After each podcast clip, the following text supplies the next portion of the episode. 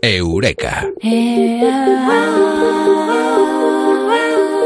Esta noche en Eureka hablamos de sexo.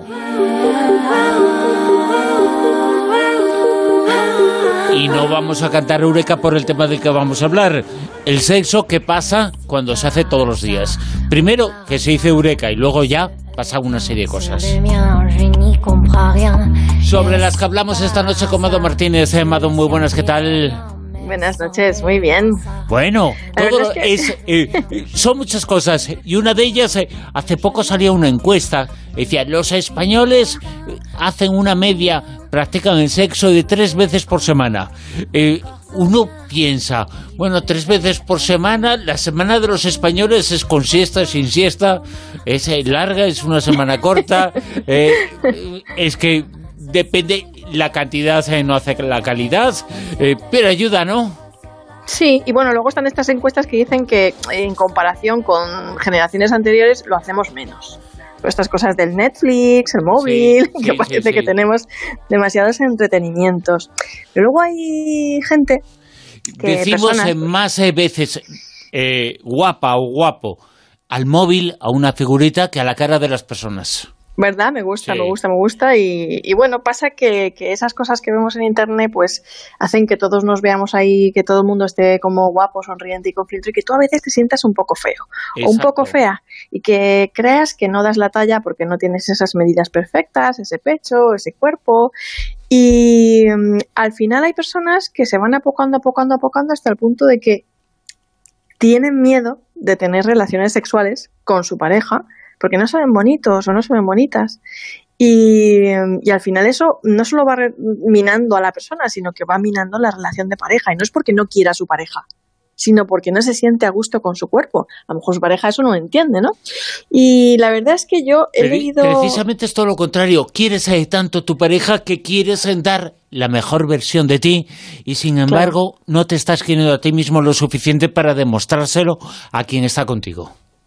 Y a veces da igual que tu pareja te diga que te ve um, bello, hermoso, guapísimo, guapísima. Eh, Si tú tienes un problema de autoestima, da igual, o sea, el problema lo tienes tú, ¿no? Y, y me gustó mucho un, artículo de Brittany Gibbons en el Huffington Post, porque esto es psicología cotidiana. Ciencia cotidiana, psicología cotidiana, de que era el caso de esta chica, que no se sentía bien. Y al final, pues publicó una entrada en la que ella decía lo que pasó cuando hice el amor todos los días durante un año.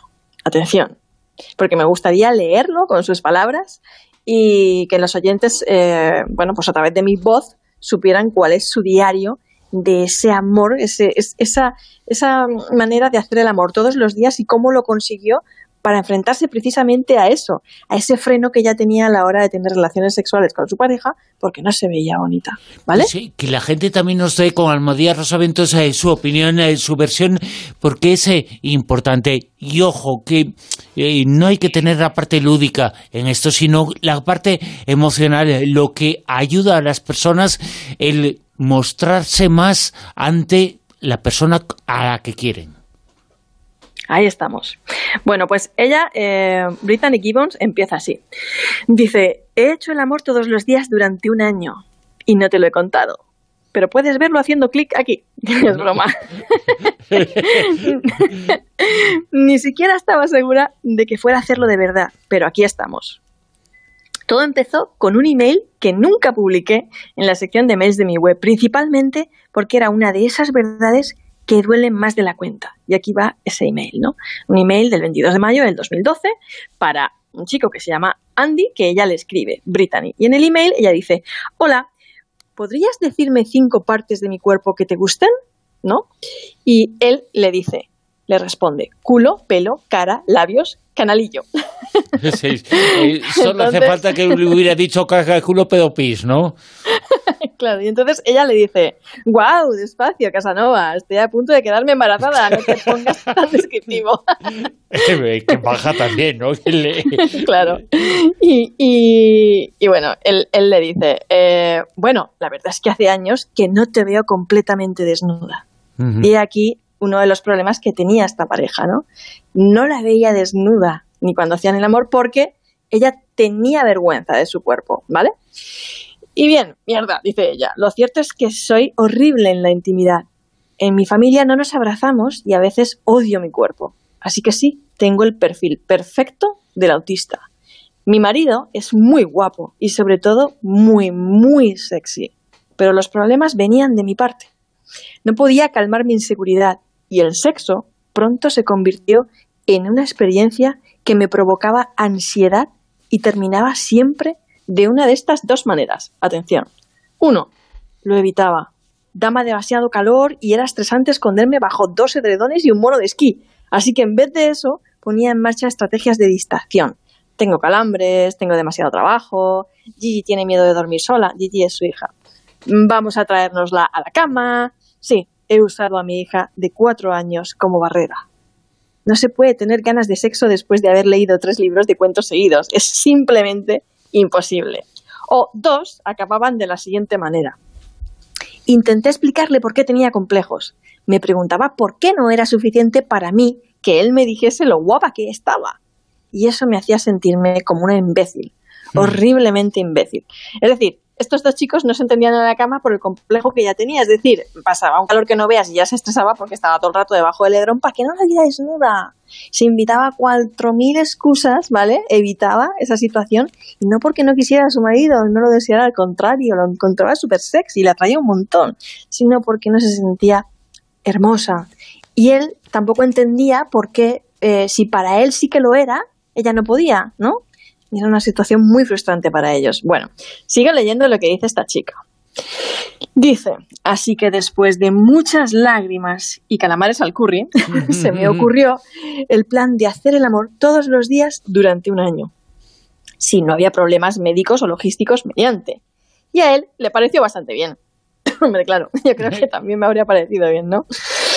Bueno, dice, ojalá pudiera decir que fue una decisión profunda, pero la verdad es que me preocupaba que él estuviese perdiendo el interés por culpa de mi inseguridad y que se estuviera poniendo nervioso al oírme decir cosas como a que suena muy bien tener dormitorios separados. O sea, la cosa se estaba poniendo ya bastante grave entre ellos y ya llegó a pensar que, vamos, que, que, que, aquella inseguridad que ella tenía y aquel problema de intimar con su marido por su complejo iba a acabar con la relación.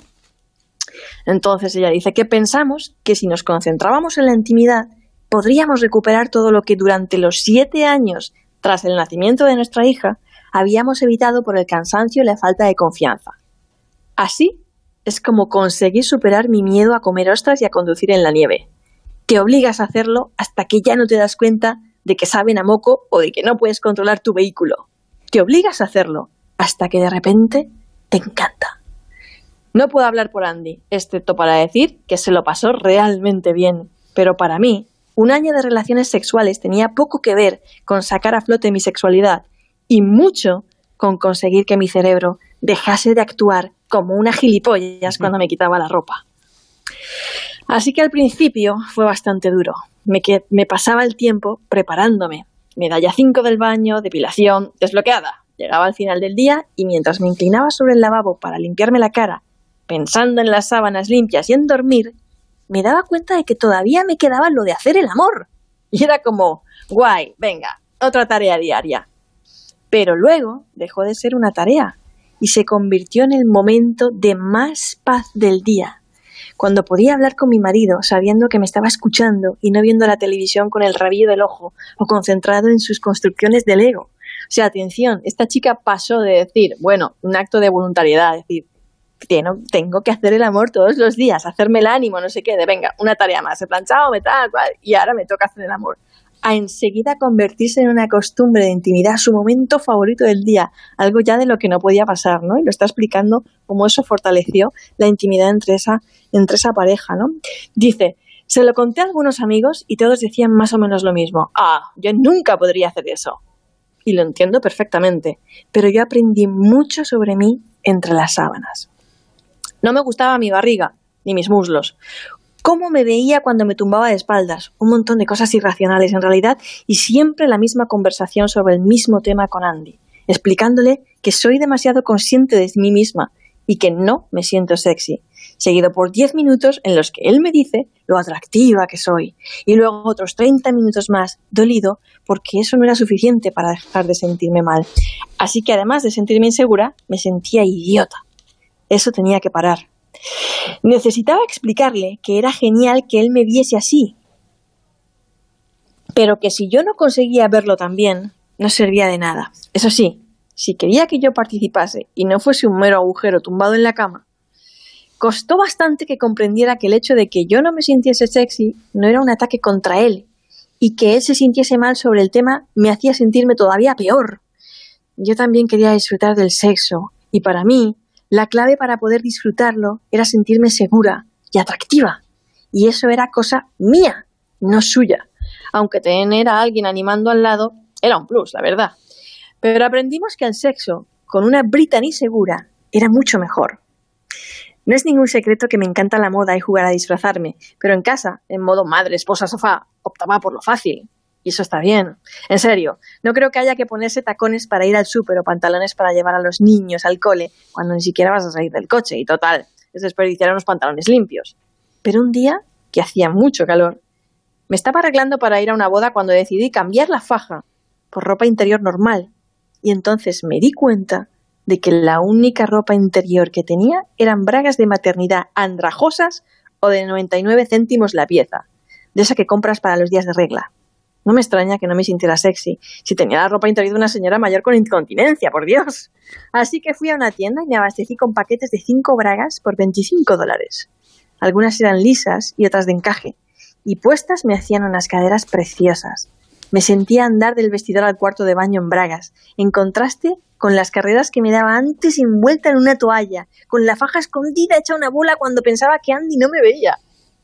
Volví a comprar más ropa interior e incluso algo de lencería que me probé en la tienda y le envié fotos a Andy en el trabajo. No hace falta seguir que... No hace falta que diga que eso le excitó, pero era mucho más que eso. El esfuerzo que puse en ponerme bragas bonitas, incluso aunque fuese para llevar vaqueros o pantalones de chándal, me hizo sentir increíblemente atractiva. Justo lo que mi cerebro necesitaba. Me gusta ponerme de rodillas y no tengo orgasmos cuando él está dentro de mí, sino cuando está fuera. Me gusta el sexo oral, pero no me gusta que me toquen los pezones porque no siento nada. Tampoco me gusta sentir el aliento de alguien en mi cuello, porque tengo muchas cosquillas y se me pone la piel de gallina y los pelos de las piernas me crecen más deprisa. y se lo puede decir, no que le pueda decir las cosas, que pueda ser sincera, ¿no? todo eso he tenido que trabajar en que no me cueste decir todo eso en alto y superar la idea de que soy una ninfomana egoísta y exigente. Merezco disfrutar del sexo igual que él y en lugar de esperar que él averiguase qué me gusta, lo cual es totalmente injusto para los chicos, por cierto, decidí encontrar mi voz y usarla y casualmente fue muy excitante. Ya no tenemos la atadura de hacerlo todos los días, pero sin duda el hacer un mayor esfuerzo nos ha ayudado a ser mucho más abiertos entre nosotros. Cuando tienes una alerta mensual en tu calendario de Google que dice depilación de testículos, creo que uno está preparado para hablar de casi cualquier cosa. Así que esta es la historia de este matrimonio, esta pareja, esta chica que se sentía mal, que tenía un problema de autoestima baja, que no se veía bonita, tenía muchos complejos con su físico, eso le estaba minando la relación con su marido hasta el punto de no querer acostarse con él. Y cómo la decisión Cuando estaba enamoradísima y lo quería muchísimo y le atraía muchísimo, ¿no? Pues sí, la verdad es que sí, y era una situación que estaba a punto de terminar en tragedia, porque era mm. una pareja que se quería y se deseaba y que estaba planteándose dormir en habitaciones separadas. Es que, Incluso, sí. Incluso. eso solo puede tener justificación si uno de los dos ronca mucho, ¿eh? Eso también, vale. también, también, también. No sé, me o que duerman a horas diferentes unos y otros, eh, que se miren, pero que, que no ronquen, que que no duerman roncando. Pero bueno, teniendo eso, aparte, hay que, yo creo que la gente tiene que quererse más a sí mismo, tener eh, menos autoexigencia, que somos muy autoexigentes, pensar que a quien queremos gustamos más de lo que queremos, etcétera, etcétera. Pues sí, aunque a veces no es bastante con que la otra persona nos vea bonitas, lo que necesitamos es vernos bonitos, guapos, bellos, nosotros. Y creo que mucha gente se puede sentir identificada de, de, sentirse en la misma situación, ¿no? De, tener cierto complejo, de tener cierto reparo a, a, dejarse llevar, entre, a dejarse ver, ¿no? A descubrirse, a desvelar ese cuerpo Y a lo mejor esta lección, entre comillas, que nos ha dado Brittany Gibbons, nos sirve ¿no? para, para dar un paso más y para arreglar una relación que podría irse al traste pues por, por, por, esa frustración que tenemos cuando nosotros estamos enamoradísimos de esa persona y, y, nos atrae y realmente el único problema que tenemos para estar fluyendo debajo de las sábanas somos nosotros mismos. Y seguramente pasado ese tiempo, pasado ese año, él ya no decía, me gusta de ti eh, lo que evidentemente que le gustan cosas de, su físico, pero marcaba algunos eh, matices importantes, ¿eh? Lo que más me ha gustado a mí de su experiencia es cómo eh, pasas de cuando dejas de, tener relaciones sexuales con tu pareja y lo evitas o estás cansado o no sé qué, al final se convierte en eso, en, una, en, un, en una especie de, de, de, agobio, ¿no? Una cosa de, buf, y ahora lo vamos a hacer, buf, y ahora tal, y, es como, eh, como si tuvieras que hacer un esfuerzo para, para tener relaciones con tu pareja, cuando en realidad dices, y cuando en realidad te lo propones de decir, voy a hacerlo todos los días, vale, a primero, el segundo, el tercero puede ser que sea decir, pero es que al final se convierte en una necesidad y en el momento más bonito del día. Uh -huh. Exacto, porque se han quitado los miedos. Y cuando claro. se quitan los miedos, entonces uno vuela libre. Uh -huh. Pues es preciosa la experiencia de esta pareja, de este matrimonio. Y tantas y tantas eh, personas eh, que viven con... Eh, con la misma persona desde hace mucho tiempo, que tienen la misma pasión, pero que eh, algo les deja de, no de entusiasmar en esa persona, sino que se produce una separación entre ellos, una separación física que está motivada normalmente por la inseguridad. Eh, bueno, pues la lectura que tiene todo esto es fortalecer la seguridad, fortalece una relación. Y yo creo que eso ya es suficiente. Vale. Y vamos a hacerlo todos los días, ¿eh? Exacto. Mado Martínez, eh, en Eureka. Hoy hemos hablado de sexo y hemos hablado de las cosas buenas que son muchas que pasan cuando se hace el amor todos los días. Mado, muchas gracias. Un abrazo.